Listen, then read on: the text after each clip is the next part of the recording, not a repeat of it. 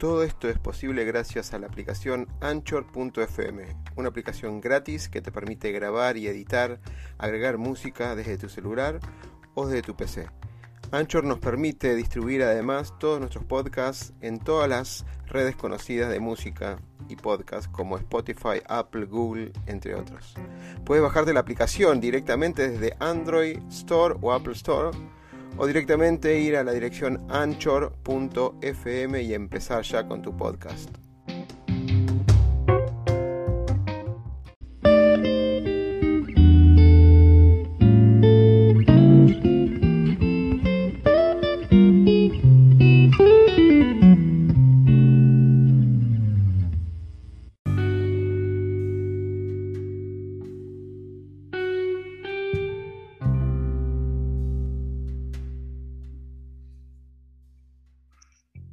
Tardes, ¿cómo están? Nos encontramos en Coaching con Estrategias, en espacio, en la intimidad del coach, un espacio de reflexión, conversación, donde en cada oportunidad tenemos un invitado especial que nos viene a brindar el camino transitado, sus elecciones, qué lo llevó a donde está, qué hace que siga eligiendo lo que, lo que elige. En esta oportunidad tengo el honor y el mérito de tener como invitado a este espacio a Oscar Schmidt. Bienvenido, Oscar. Alexis, gracias. Gracias por la invitación y gracias por, por primero porque pronunciaste muy bien el apellido, algo que cuesta bastante. Así que muchas gracias por eso. Eh, soy de raíces suizo-alemanas, así que vengo, vengo con el karma del apellido también hace un montón, pero como este es un ámbito de, cortesía, de, de, respeto y demás, o sea que muy bienvenido. Y gracias a toda la audiencia que posteás y este trabajo que no es menor, de concientizar sobre el, coaching. Yo te, agradezco esto que estás haciendo porque uno cuando está estudiando es una cosa, cuando lo ve de afuera que quiere estudiar, lo ve buscando un coach, es una de las unas profesiones más difíciles de encontrar, ¿no? Porque cuando a alguien le duele la muela va al ontólogo, ¿sí? O al dentista. Cuando uno le enseñaron cuando tiene que reflexionar sobre cosas del pasado y en el pasado o algo que no está cerrando bien y demás, le enseñaron la sociedad a ir a un psicólogo. Y esto ni siquiera no, es para pelearme con ninguna de las profesiones, porque adoro las profesiones todas, ¿no? Pero no, todavía no está tan, tan maduro y tan fácil determinar cuándo uno tiene que ir a consultar un coach, un coach o tener unas sesiones de coaching. Así que espero que con la entrevista lo podamos ayudar a toda la gente, ¿no? Sí, yo creo que de donde te escuché, el secreto sería ponerle el ólogo. Porque si es o, capaz que. Claro, el ólogo, claro. Coachólogo, capaz que eso sería el, la idea, tal vez eso nos daría más trabajo. Pero bueno, más que el, agradecido también soy yo por este, esta generosidad tuya y para darle contexto, por lo menos para que, los que nos acompañarán en futuro en este espacio y verán ah, la entrevista, te invito a presentarte desde el lugar donde elijas para los que te conozcan, te conozcan un poco más y los que no puedan para tener contexto en esta entrevista. Hay una, una, la otra vez me preguntaron lo mismo y te voy a contar brevemente porque tengo, he estudiado mucho y he trabajado en muchas cosas. Pero hay un Carlos González, un experto que hizo un corto muy importante en España sobre el coaching la psicología aplicada a los chicos adolescentes en el aprendizaje. Me, me, me, ayudó a reflexionar sobre esto. ¿Cómo te presentaría, Oscar? Yo soy impresentable, pero no porque porque a veces cuesta mucho y esto es muy importante presentarlo cuando uno se quiere posicionar como marca. Pero a veces por dentro, te estoy soy sincero, soy impresentable, porque me apasiona tantas cosas, tantas cosas que eh, voy a decir lo, lo, lo, formal. Soy ingeniero en sistemas, estudié seis años en la UTN, em, tengo un MBA en negocios, o sea, conozco mucho y, y trabajo mucho en los que son modelos de negocios, cambios culturales, me gusta mucho eso no solamente por el cambio cultural y las comunicaciones o las conversaciones, las relaciones eh, internas, sino por, porque todo se crea desde el ser humano, por más que apliquemos tecnología. Soy experto en tecnología y los cambios de los modelos culturales a través de la tecnología. Ese es un, ámbito muy, muy importante que estoy desarrollando hace mucho tiempo. Y aparte estudié dos años y monedas, casi tres, de coaching y liderazgo ontológico en ISEBA, que es una escuela, una de las dos escuelas más eh, general o primeras que hubo en cuanto a, todo lo que es el coaching ontológico. aclaro dos años y medio, lo aclaro particularmente porque estudié psicología, filosofía, eh, antropología, eh, estudiamos un montón de otros temas que por ahí no es lo normal o lo común en, la ontología.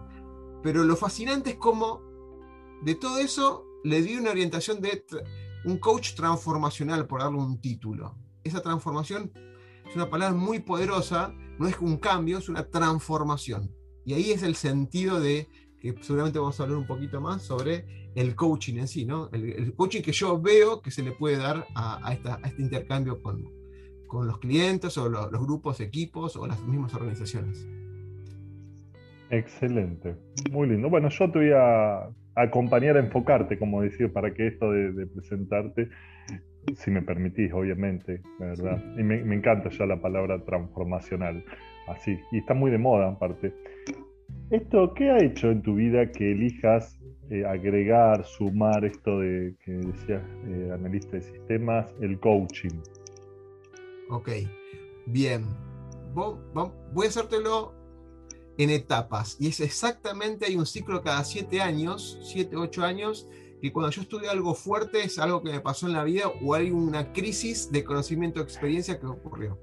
Es tal cual. Cayó en un momento, se terminaba la secundaria, y dijo que quiero ser ingeniero en sistemas, porque en ese momento eh, la ingeniería en sistemas era lo, máximo, o sea, todo el desarrollo computacional, la programación, estamos hablando de cosas poco viejas, ¿no? A lo que es la tecnología hoy. Y ahí mi niño bonito era crear cosas, crear cosas desde, la, desde mi creación, o sea, eh, desarrollando código, etc. Después me di cuenta que la parte técnica se alejaba mucho del negocio, porque trabajé en un banco un banco que se llama ING Bank, de hecho existe todavía, donde la parte técnica se alejaba mucho del negocio y no entendía el negocio. Creía que lo entendía, pero cuando me sentaba a hablar con el negocio, me faltaban habilidades. Y ahí es donde empecé a pedir habilidades de entender el negocio. Tuve dos años el posgrado en Lucema, una, una escuela de negocios muy importante, y ahí empecé a entender la parte técnica de informática en general y tecnología y la parte del negocio. Un banco particularmente tiene un montón de estos idas y vueltas muy interesantes para tener. Y voy avanzando, en mi carrera fui director de sistemas y demás, y em, digo, pero acá falta algo, acá lo poderoso del cambio, en lo poderoso de la transformación, es lo que ocurre con las personas y cómo esas personas se entienden, cómo se escuchan, cómo se lideran y cómo los equipos eh, entre, eh, se relacionan. Más allá que hay un montón de metodologías, ¿no? Y dije, ¿cuál es la mejor carrera para hacerlo?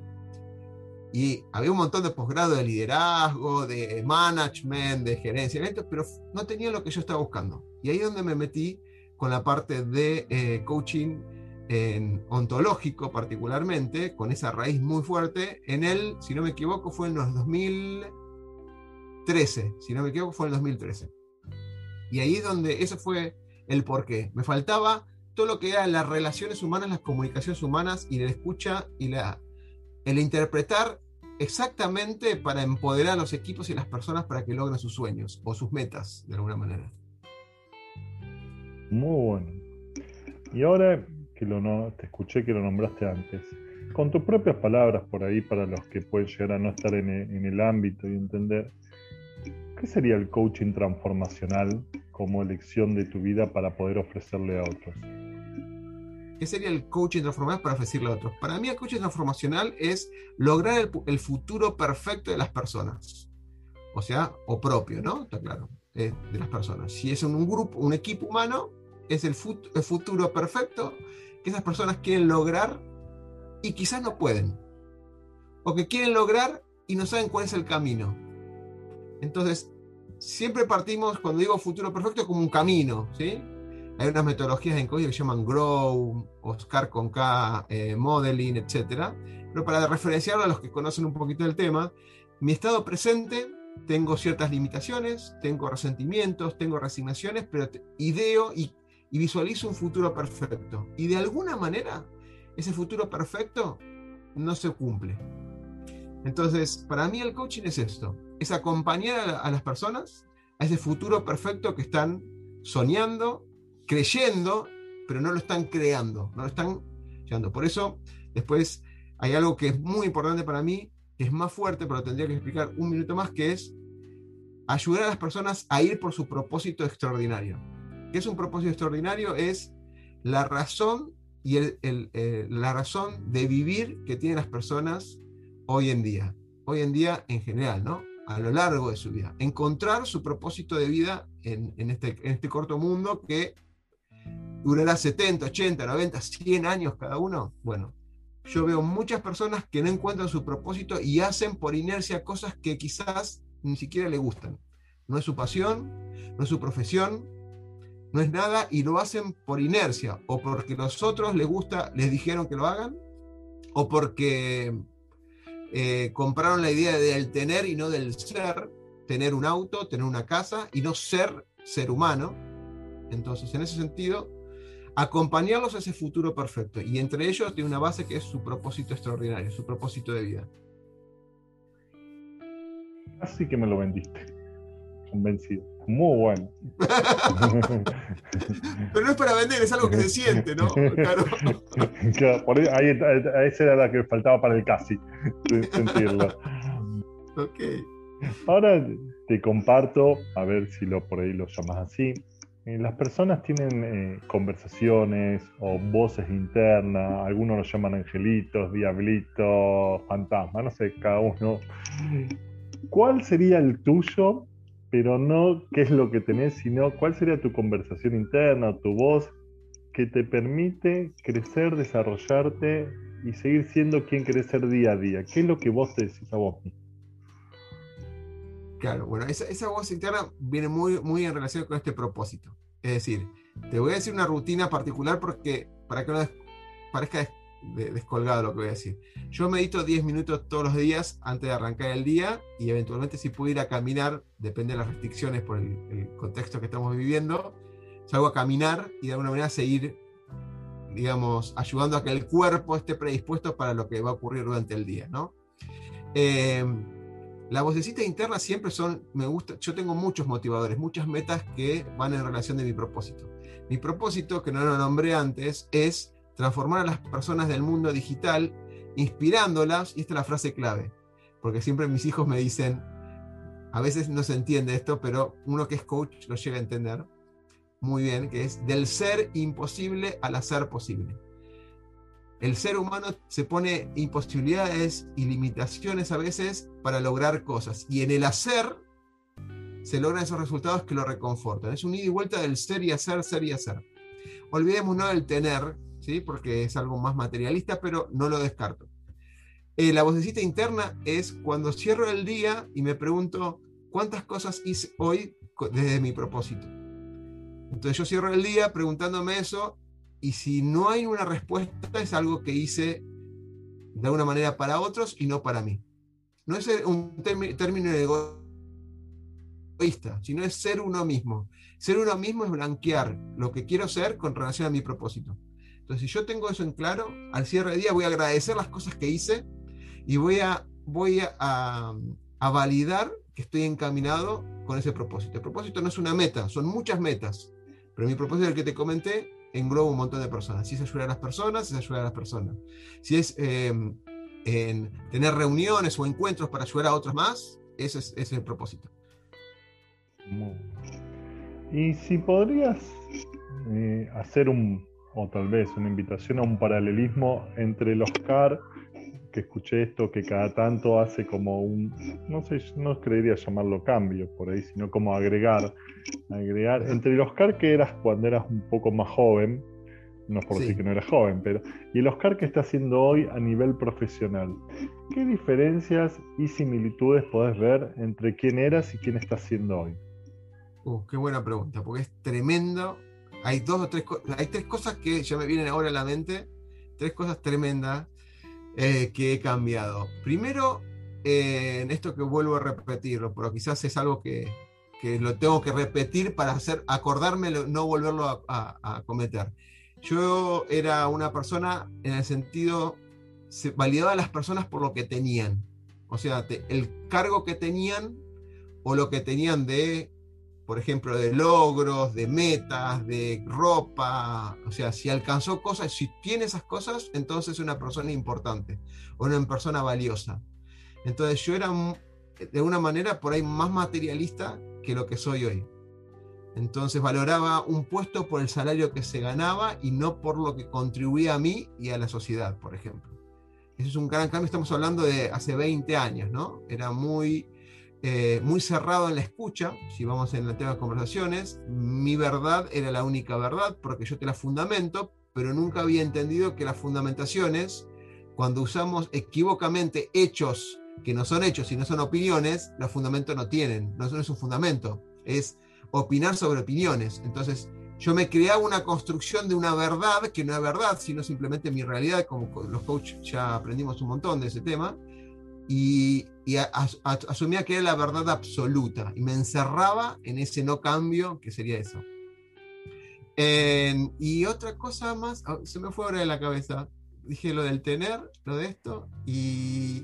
Ah, y me disparaban muy rápido las emociones. O sea, a diferencia de lo que soy ahora, hace 20 años, una situación que no era validado por mí, me disparaba o el, enojo, o la bronca, la ira, la discusión, rápidamente disparaban. Las emociones se pueden controlar, pero se puede aprender de lo que uno podría hacer post la, la, emoción y validar mucho esa interpretación que me produjo esa emoción. Eso lo aprendí en este tiempo, obviamente, estos últimos 10 años, pero en ese momento, hace 20 años, una situación del contexto me disparó una emoción y yo, la ira, el miedo, o la bronca, o el enojo, la vergüenza, se disparaba automáticamente, pero automáticamente, ¿eh? no había, pero ni milisegundos de interpretaciones. Eso es un gran cambio que, logré con el coaching. Y en este camino que has hecho, y seguramente has tenido educadores, facilitadores, docentes, formadores, diferentes tipos.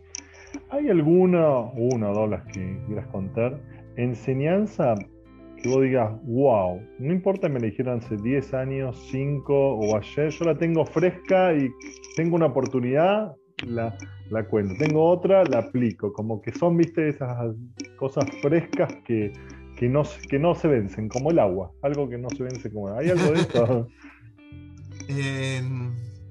a ver, no se me ocurre una puntual, pero a mí, a ver, admiro mucho todo el trabajo que hace Tony Robbins de Estados Unidos, más allá que por ahí no es un coach de la línea nueva, esta que, estamos, que hemos estudiado todos, pero mm, el grado de empatía, el grado de empatía para mí, diferenciado con la simpatía, me hizo mucho, mucho ruido cuando ruido en el sentido de lo que yo pensaba en ese momento, lo que hace Tony Robbins. Tony Robbins se pone en los zapatos del otro, pero sabiendo que él es otro. O sea, el simpático es otra cosa, es alentar esa emoción que tiene la persona, pero él se pone sin prejuicios, blanquearse, me saco, me blanqueo todas las opiniones que tengo al, respecto de lo que fuera, una situación de crisis de una persona, un no logro de trabajar, me saco toda mi historia. Es blanquearse, cerrar los ojos, respirar, blanquearse y decir, me entrego a lo que me escucha la otra persona. Me entrego completamente y vivo desde mi yo lo que está viviendo, intentando vivir o explicándome la otra persona y validar esto, pero vivirlo como si fuera el otro. Y ahí es, es como que puedo comprender mucho más lo que está viviendo otro. Eso es una técnica que me ayuda mucho a blanquearme, porque uno con el vorágine que tiene estos días entra ya y quiere erróneamente impartir algunas cosas que parecen lo que uno hizo en otras sesiones de coaching y demás. Pero eso me ayuda muchísimo, ¿eh? blanquearme o respiraciones de 5 o 10 minutos. Yo tengo un ejercicio que no lo vas a ver, pero lo tengo acá, es un punto negro un punto negro que me lo enseñó, ¿sabes? No me acuerdo si fue en alguna sesión de coaching de Niseba, donde tenés que mirar el, punto negro con, con blanco alrededor, mirándolo, lo, estoy así de costado porque estoy viendo el punto, donde lo mirás fijamente hasta que se te sequen los ojos. Eso lo que te hace es olvidarte de todo el, estrés que tenés y te focalizas hasta ese momento donde puedes cerrar y tu mente está en blanco y te concentras en la sesión. O a concentrar en la sesión. A mí me ayuda muchísimo, muchísimo. Ir erróneamente filtrado con, o con, temas en la cabeza a una sesión, no te estás entregando al 100% y no, puedes estar presente con, ese, con el coaching. Para nada. Lo tomo, lo tomo. Por lo menos para el tema de concentración. por lo menos para cuando me habla mi esposa, así me concentro. que uno le quiere dar consejos, Voy a, voy a, me voy a llevar un papelito. Me, me gustó, me gustó. Permiso, permiso. No sé, para la sesión. Permiso pero... y sacas un papel, así. Estás mirando. Para ver un poquito. claro, no sé si, pero por lo menos para paz matrimonial me va a servir. Bueno, después como herramientas que Alexia, herramientas después te puedo pasar mi página donde estoy subiendo poco a poco un montón de herramientas, tanto de negocios, de innovación, innovación, lo impacta en todos lados, y las de coaching particularmente. Hay una que se llama Oscar con K, que es el plus, que yo le, veo mucho más de Grow, que está bien esquematizado los pasos, y recopilé varios libros, resumen ahí para que lo, tengan. Está en tools.oscarschmidt.com, después te lo voy a pasar. Eh, hay un montón de herramientas, pero yo entendí la pregunta como que fue algo que te haya impactado y decís, no, lo, no puedes dejar, y ahí eso es para mí fundamental el, estar presente, ¿no? Me impactó, yo lo, voy a utilizar, no, no creas que queda, en esta conversación nomás. Y ahora, invirtiendo la, no sé si invirtiendo, pero modificando un poco la pregunta, en, este rol distinto que, que, has tenido, que seguís teniendo de educar, de acompañar, de apoyar a personas más que en su nivel personal, sino como coach, o como que podés visualizar y decir, la verdad, entiendo que hay una, una situación más que otra que los ves como que tienen dificultad. Mira, yo, yo, voy a capacitar a una cantidad, como que ya sé que esto va, puede pasar, no sé si va a pasar, pero puede pasar. ¿Hay algo de eso que vos ya detectes como que es común en los estudiantes de coaching? Que digan, mm, esta no dificultad, sino como situación tendenciosa que pase ¿Y tendrías alguna recomendación si ves esa situación como para decir, ah, wow, a mí también me pasa, ¿qué puedo hacer? Tengo varias. Voy a contarte algunas. A ver, la que se me ocurra. Pero tengo, estamos hablando y me aparecieron todas las situaciones pasadas. La primera, primera que nos pasa, sobre todo los que eh, tenemos otras carreras o tenemos, tuvimos experiencia de otros trabajos, es de mentorear en vez de coachear. O sea, caer en lo que es mentoring es eh, hacer consultoría, digamos, en vez de coachear. Hacer coaching tiene una regla de juegos donde no hay que aconsejar, sino que tener el conjunto de esa herramienta de preguntas y esa, esas preguntas orientadas a las distinciones para proponerle al coachee ver esa realidad de una manera diferente, que uno entiende que lo podría llegar a ayudar. Pero ni si estamos ayudando, no estamos aconsejando, no estamos mentoreando, estamos coacheando, que es una, una cápsula en una sesión en un momento determinado. Ahora, la pregunta, ¿qué, es lo que viene de raro después? Si uno se dedica solamente para el coaching, a veces los clientes encuentran esa duda pero buscan un coach experto en una línea, por ejemplo, en parejas, coaching en eh, ejecutivo, coaching organizacional, coaching personal, coaching emocional y todas las variantes que son, son tres nomás, pero le agregaron un montón de palabras que los expande bastante importante, ¿no? Entonces, en el momento de aprendizaje, aprendamos a, coaching, solamente coaching. Dejemos de lado todo lo que aprendimos antes y aprendamos la técnica, aprendamos eh, las actividades las conversaciones, las distinciones que son fundamentales del coaching. Terminamos del coaching, traigamos lo que sabemos y hagamos ¿sí? Mm, ese coaching personalizado que nos gustaría dar. Porque muchos de los coaches en un momento dicen, ¿y cómo hago tal cosa? Y ese cómo hago, el coach no le va a decir cómo hacerlo, pero un mentor sí. Entonces, el juego un, un ida y vuelta, que cuando uno está estudiando no tiene que ser mentor, pero cuando termina de estudiar, Quizás ese mentoreo es el diferenciador del coach. Si uno tiene mucha experiencia, por ejemplo, con adolescentes, porque trabajó eh, como profesor en la secundaria y demás, ¿por qué no ser coach para adolescentes? Porque tiene una expertise, el entender, el comprender y quizás.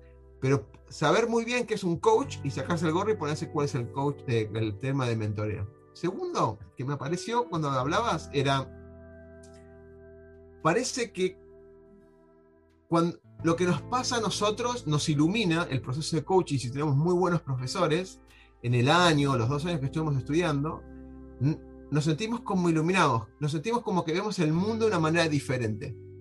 Y salimos tan empoderados, tan empoderados recibidos en el durante, que queremos de alguna manera que le pase lo mismo a las otras personas. Entonces, queremos que lo, que lo estudiamos en dos años a la persona le pase en una hora o una sesión de 45 minutos. Y a veces no es tan así. Con lo cual, también contener nuestra emoción, contener nuestra pasión para que no limite al otro. Entonces, en ese conjunto, ese ida y vuelta de amorosidad que tenemos que tener con el coachee, también sucede lo siguiente, no siempre es tan fácil salir como coach y ser coach, porque nosotros vivimos dos años de entrenamiento y llevarlo con todo apasionadamente, no todo el mundo está preparado también para, para recibirlo de esa manera. Primero que lo que dije antes, ¿no? No, saben para qué a veces llamar a un coach hasta que te lo van recomendando boca en boca.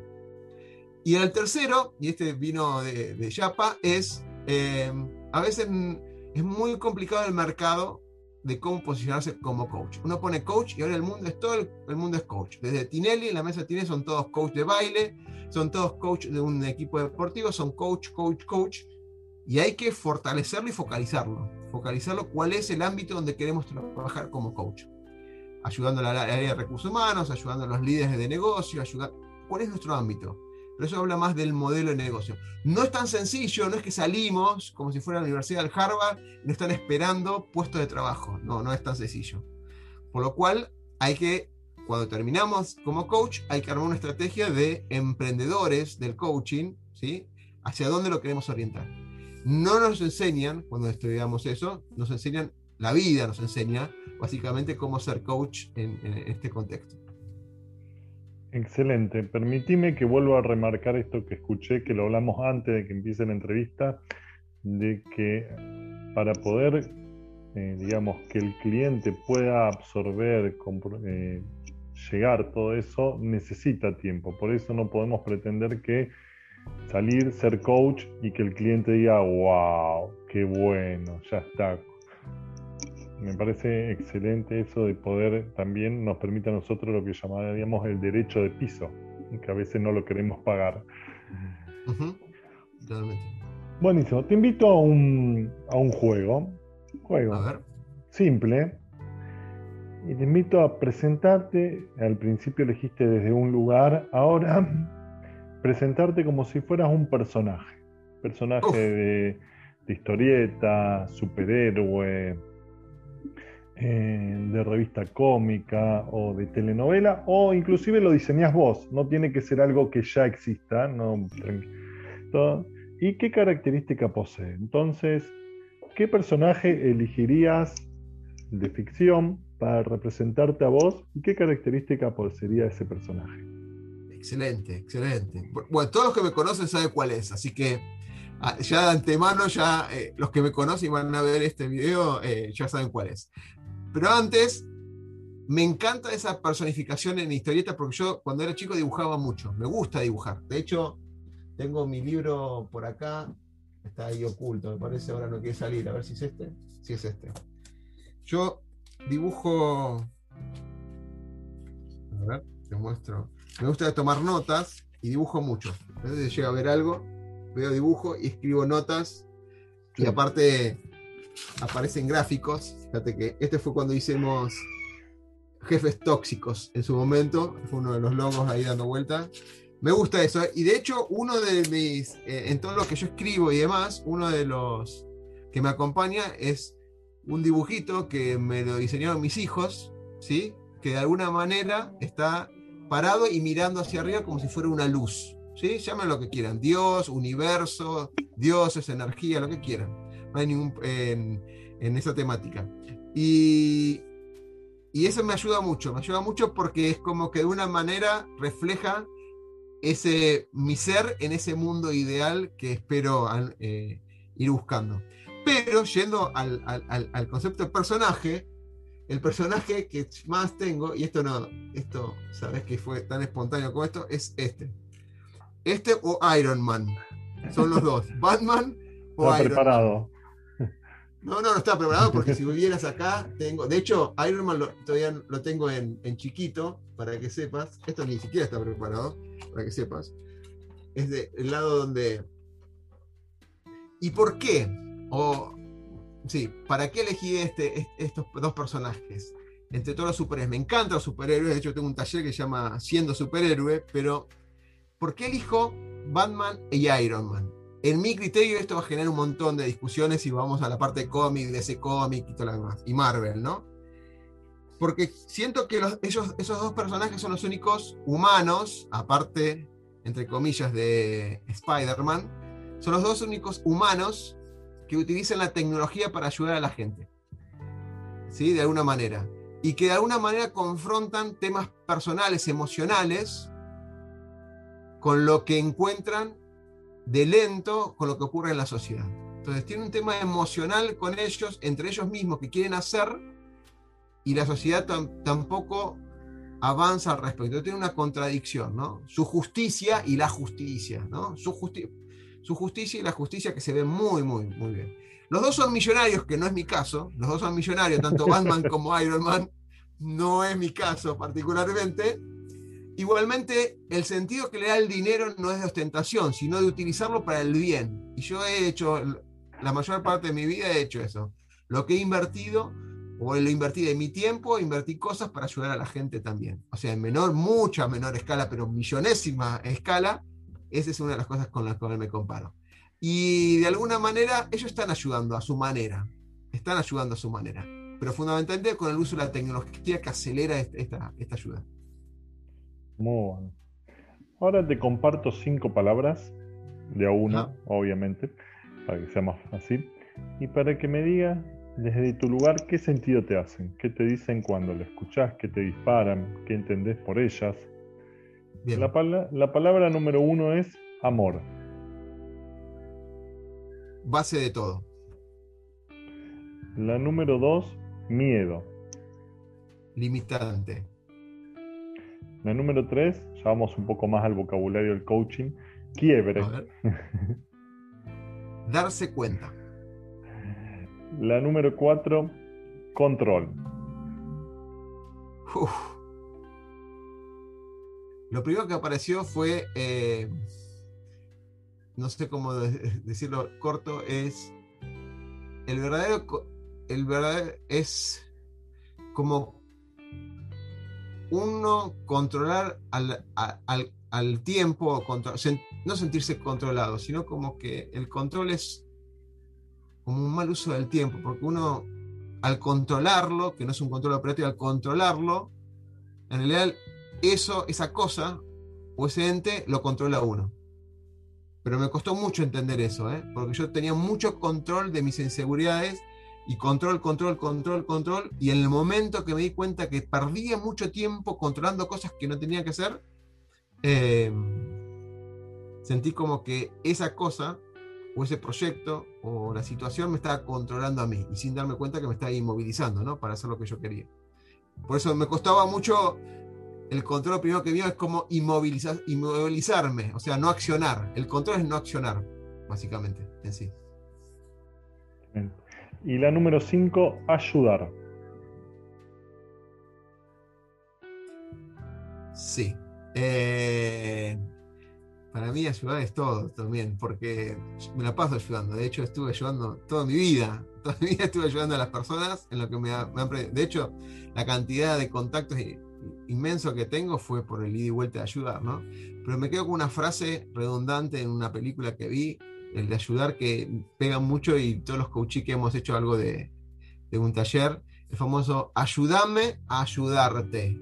Creo que engloba muy en corto, ayúdame a ayudarte, ayuda mucho esto de ayúdame a ayudarte o ayúdame al revés, ¿no? Ayúdame a ayudarme, eh, vale y vuelta. Este, ¿cómo, ¿Cómo te puedo ayudar para que vos te ayudes? O sea, ese es lo que me da el impacto al decir la palabra ayudar. Ahora lo que te invito es un viaje. Pero, pero estos que se pueden, no que tenemos problemas. Pasaporte, no sabemos si vamos a volver, no a volver. Bueno, por ahí preferís, preferís quedarte donde, donde te invito a viajar, también puede pasar. ¿Eh? Un viaje, en verdad dos. Un viaje al pasado y un viaje al futuro. Vamos a empezar con el primero que es, te invito a viajar al pasado, a un momento de, más cercano donde vos elijas, donde tu desarrollo, tu conexión, donde vos elijas, y podrías viajar, el Oscar que está haciendo hoy podría viajar al pasado y tendría uno o dos minutos para conversar con el que fuiste en el pasado. ¿Qué le dirías o qué le preguntarías o qué te quedarías haciendo? ¿Cómo te conectarías con ese Oscar del pasado aprovechando ese uno o dos minutos que tenés? Y después, con la misma consigna del quién está haciendo, a un momento, acá ya la imaginación tiene que ser un poquito más grande todavía porque no, no hay experiencia, del futuro, ¿y qué es lo que harías en ese caso? Em, interesante. En el pasado ya pasó, entonces me iría al momento donde yo empecé em, con las actividades corporativas, como empleado, ¿no? Como teniendo un rol.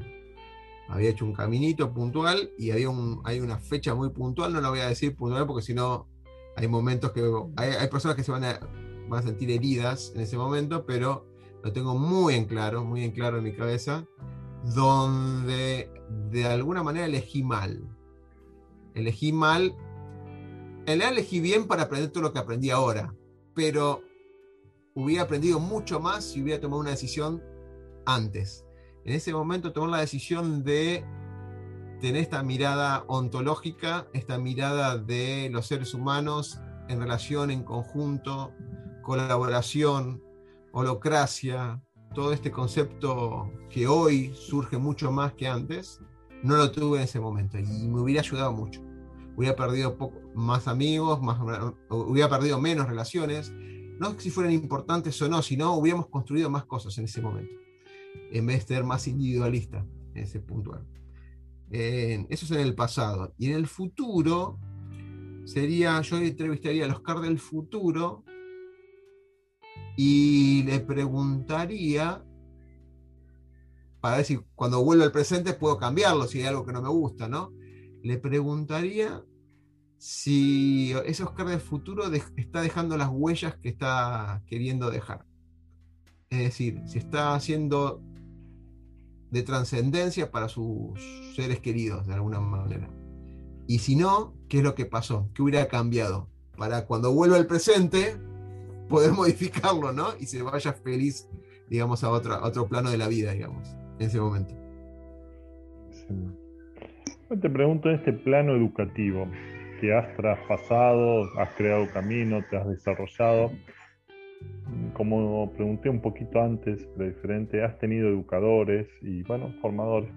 ¿Hay algo, no importa quién, no, no queremos nombres tampoco, pero hay algo de eso que vos hayas dicho, cuando yo estoy hoy con la oportunidad de brindar al mundo, esto no es la forma que se hace, se saca mejor el jugo, se aprovecha, se educa a los alumnos, dijiste, este me está enseñando tan mal, no me gusta y me quedó grabado.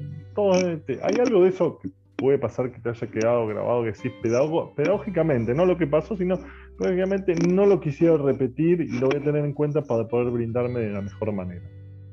La parte positiva, o sea, un hecho positivo no existe positivo o negativo, pero para que la audiencia lo tome como algo negativo o algo positivo. ¿Querés que rescate para, o sea, lo positivo para repetir o lo negativo para no repetir? No entendí. Bueno, en verdad, ahora que me lo trajiste así, te voy a pedir los dos. Pero eh, te voy a, voy a contestar, voy a contestar tu pregunta y voy a doblegar para, no ser mal, para no ser mal educado. Yo pregunté sobre lo negativo, pero ahora voy a preguntar sobre lo negativo y lo positivo también. Genial, ok, buenísimo. Yo me acuerdo, ahora no me acuerdo el nombre, pero tiene un profesor de historia típico alemán, tenía apellido alemán, creo que mis compañeros de, ese momento, si lo escuchan, se van a dar cuenta quién es, y me van a decir, ¿cómo te olvidaste el nombre? Que venía vestido de alemán, o sea, con, con bermudas y demás, para que veas que era un estereotipo con mucho conocimiento, pero, pero quería que aprendiéramos, las cosas de memoria. Y a mucho, en, mucho, muchas situaciones tal cual, tal cual como lo hubiera dicho él. O que estén en los libros y acordarse los rangos de, de años de determinadas presidencias o situaciones exactas que ocurrieron en algún tipo de la Primera o Segunda Guerra Mundial, por ejemplo, etc. Y acordarse de memoria.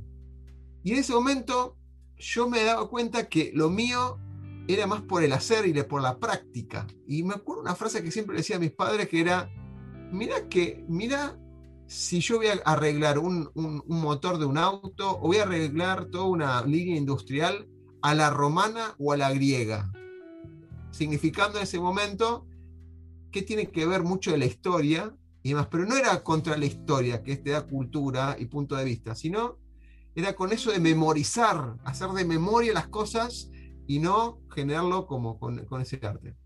Y va de la mano la parte buena, que me enseñaron mucho más adelante, mucho más adelante, ya casi terminando la carrera de ingeniería, que fue que el aprendizaje no es conocimiento solamente, sino que es llevarlo a la práctica, o sea, experiencia. O sea, el aprendizaje es conocimiento más experiencia. Experiencia no por los años, sino por llevarlo a la práctica y a ver qué sucede. Y no validarlo como que es matemática 2 más 2, 4, cuando hay circunstancias que puede ser así, lógicas, pero hay cosas donde la práctica va. Y hay un torbellino de cosas, porque la creatividad es conocimiento, sí, pero no es el conocimiento individual, es colaborativo. Eh, ¿Y la práctica qué hace? Y la innovación es eso, llevarlo a una sociedad, una idea y a ver cómo impacta. Y eso no está en los libros, porque hay muchas cosas que suceden ahora tecnológicamente o de innovación o de cambio que no hay nada en los libros. Entonces no me hubiera servido absolutamente de nada y lo aprendí eh, de sobremanera en el 2020, o sea, el año pasado, donde todas las reglas que funcionaron hasta ese año, uno las podía tomar y por ahí en práctica. Cómo mejoramos los costos, cómo mejoramos la rentabilidad. Pero hay un montón de cosas que no funcionaron y, un montón de empresas no sabían qué hacer. Porque em, hacer más de lo mismo no tenía los resultados que se esperaban. Y aprendí de Javier Martínez, un referente de España y trabaja también en Chile, que se llama, hay una, entrevista que pudimos intercambiar para un, un evento importantísimo, que me decía, tenemos que aprender del futuro. Algo paradójico, ¿no? Aprendí, ¿cómo aprender del futuro? Tenés que estar preparado para aprender y en estado de aprendizaje para las cosas que no sabes que van a pasar. Y eso me, me, rompió la cabeza como diciendo, aprender el futuro. lo que estábamos queriendo decir básicamente es que el conocimiento que tomaste te sirve de base, sin lugar a duda. Pero para repetir cosas del pasado, que te salieron bien. Pero aprender el futuro significa que estés dispuesto vos a cambiar o transformarte por las circunstancias cambiantes que pueda ocurrir en el mercado, o en la industria o en el contexto. Esas son las dos, tres cosas que me llevo tanto, me, fui a la secundaria cuando te dije el primer caso, después de la universidad, y esto fue reciente, fue hace el año pasado particularmente. Muy bueno. Bueno, vamos a ir redondeando. Mm, Genial. Los, que me conocen saben que redondeando no es terminando, sino redondeando. claro el lenguaje no es inocente. Nos queda, nos queda, aparte del redondeado, siempre es para que los títulos no queden a lo último, viste que en las películas nadie ve los títulos, entonces por lo menos redondeando, nos quedan tres preguntas más, pero en este redondeo te invito, si querés obviamente, ¿dónde se pueden contactar con vos? Si le queda alguna pregunta o algo que le gustaría poder seguir expandiendo o algún concepto que digan, uh, quería saber un poco más, ¿cómo pueden hacer para comunicarse con vos, Oscar? Mira, si ponen Oscar Schmidt en cualquier red social o en cualquier lugar, me van a encontrar. Gracias a Dios no es un apellido común, así que lo primero ponen oscarschmidt.com y tienen mi página principal que le estamos acomodando.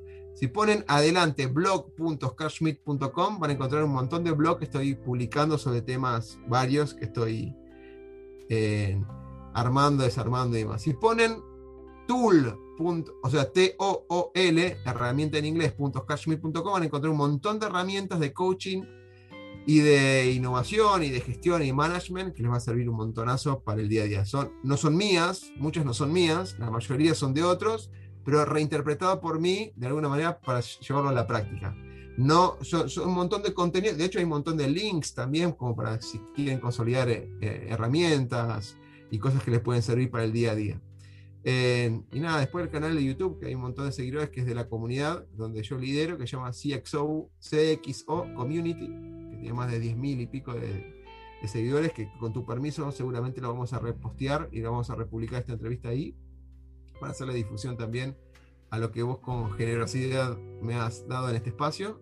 Así que, nada, o sea, pónganos Cash va a estar, lo van a encontrar. En LinkedIn Bueno. es- sale instantáneamente, lo van a encontrar. Está muy bien. Igual con lo de la página de YouTube, ahí atrás tenés, eh, digamos, se ve, así que no, no hay equivocación, la C, la X.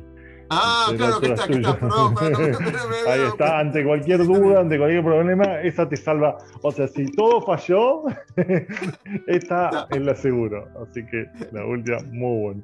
Bueno, vamos de atrás para adelante como para ir cerrando la pregunta. eh, la antepenúltima es, en esta situación que estamos viviendo, todas las épocas han sido complejas, pero bueno, vamos a hablar del presente. Por ahí gente que no tiene realmente, no anda en el mundo del coaching, o no pudo habitar herramientas, o no sabe cómo enfrentar y, le está costando.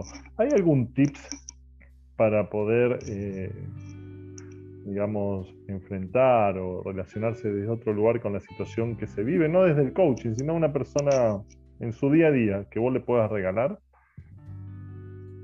Sí, preguntarse. Yo hay tres preguntas básicas que yo haría, y vos las mencionaste a lo largo de la entrevista. Una es, ¿qué es lo que quiere en la vida? Si lo quieren llamar propósito, llámenlo propósito. Si lo quieren llamar metas, llámenlos metas. O sea, es un tema de trabajo profundo y no lo voy a resumir en dos líneas, pero ¿qué es lo que quiero? ¿Qué es lo que quiero en esta vida? Quiero, no sé, juntar dinero por la parte materialista, quiero ayudar a las personas, quiero irme de vacaciones, quiero dejar de trabajar, quiero ayudar a las personas. ¿Qué es lo que quiero con esto? Lo que fuera, el coaching o cualquier tema. ¿Qué es lo que quiero? Me pregunto primero, ¿por qué quiero eso? Y cuando digo por qué quiero eso, voy a buscar problemas del pasado que no están resueltos, instantáneamente. Sea muy sutil en la respuesta, sea sincero. ¿Por qué quiero eso? Es más, si me miro al espejo cuando lo digo y a los ojos, más todavía. ¿Por qué quiero eso? Cuando pregunto ese por qué, hay algún problema, algo de resentimiento que está todavía dando vuelta ahí. Ahora, por último, es preguntarme, ¿para qué quiero eso? Esto que puse como qué. Ese para qué es tan poderoso, si le ponem- ponemos la escucha bien fuerte, porque quiere transformar ese futuro perfecto que hablamos al principio.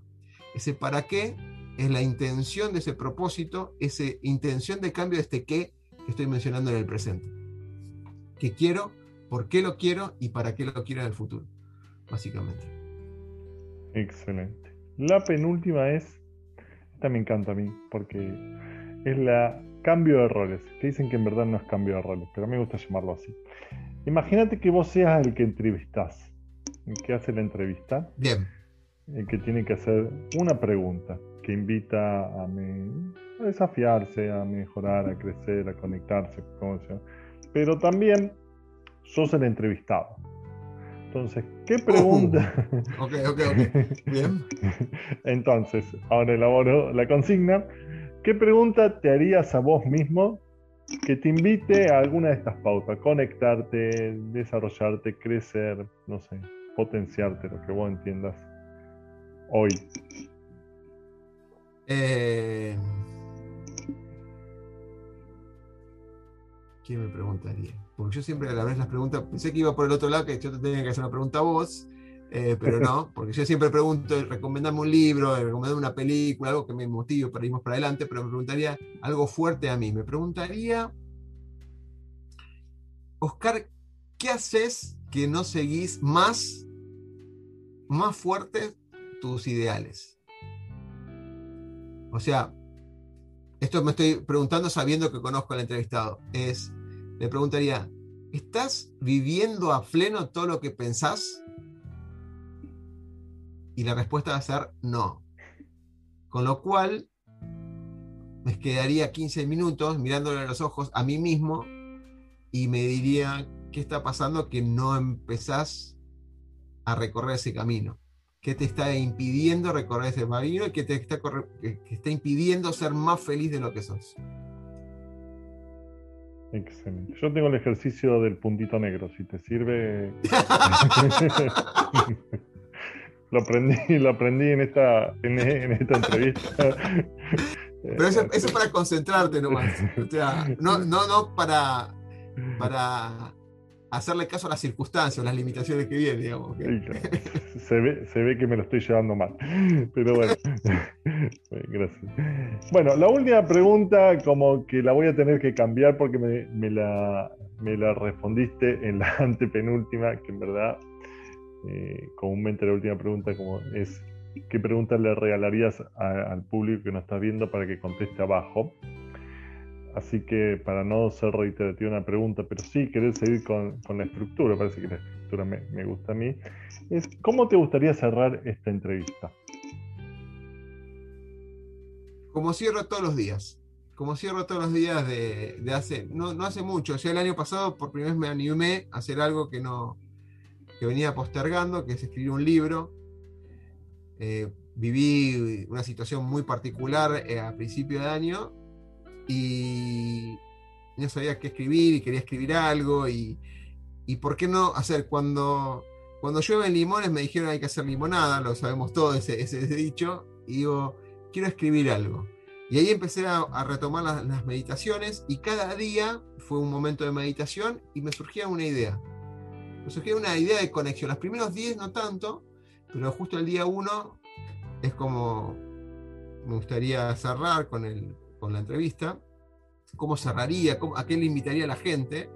Y se llama 100 días en calma el libro. Después te voy a acercar una copia, que es digital, está en Amazon y demás. Pero cada día es una reflexión de una página con una frase o algo. Y fue una idea que fue como concatenándose. Y la parte, después del día 20, después del día 16, era un flujo de día y vueltas que decís, bueno, ya estamos. Y, empezamos y empecé a escribir.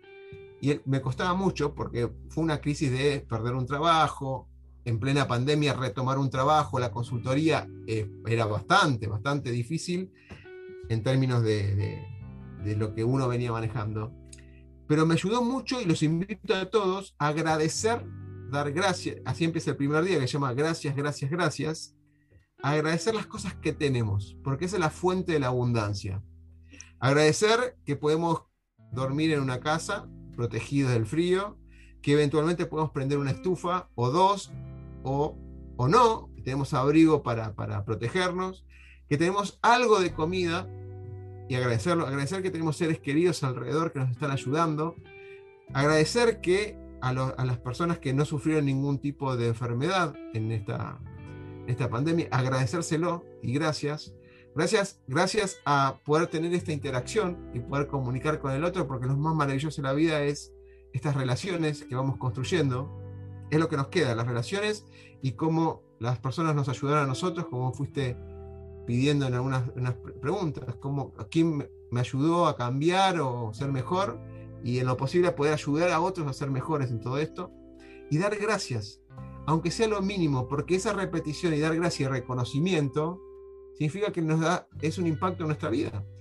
Salir a, poder caminar y dar sol en estos momentos parecía irónico pensarlo en el 2018-2019, pero es salir a caminar libremente, sin barbijos, y mirar el sol y disfrutarlo, no era tan, tan obvio como parecía hace dos, tres años atrás. Ese dar gracias de poder salir, poder eh, hablar con la familia, etcétera, hay un montón de cosas. Desde abrir una canilla y tener el agua potable para tomar, hasta poder hacer lo que uno le apasiona, como tener esta entrevista, o como escribir, o como compartir ideas para que otros puedan ayudar, o discutirlas, punto de vista. ¿no? Por eso les recomiendo a todos, al, al cierre de día, todos los días, no una vez por semana, todos los días decir gracias, gracias, gracias, tres gracias, y les decir gracias a algo que vivieron durante el día. Excelente. Muchas gracias, Oscar, por tu tiempo, tu generosidad. Mi nombre es Alexis Kavinovsky. Más que agradecido por esta hermosa entrevista, por tu tiempo. Muchas gracias a todos los que verán. Gracias, Oscar. Gracias, Alexis, a vos, ¿eh? y a todo el público. Gracias. Chau. El miedo a equivocarnos nos inmoviliza, nos aleja del éxito. El miedo a lo nuevo nos limita nos quita oportunidades de crecer. Pretender resultados diferentes haciendo siempre lo mismo es una locura. Aprender a ser diferentes, aprender a ser innovando, es un desafío. Nuestra pasión nos moviliza a ilimitados desafíos. Y de eso se trata Negodocio. De lograr el éxito con pasión.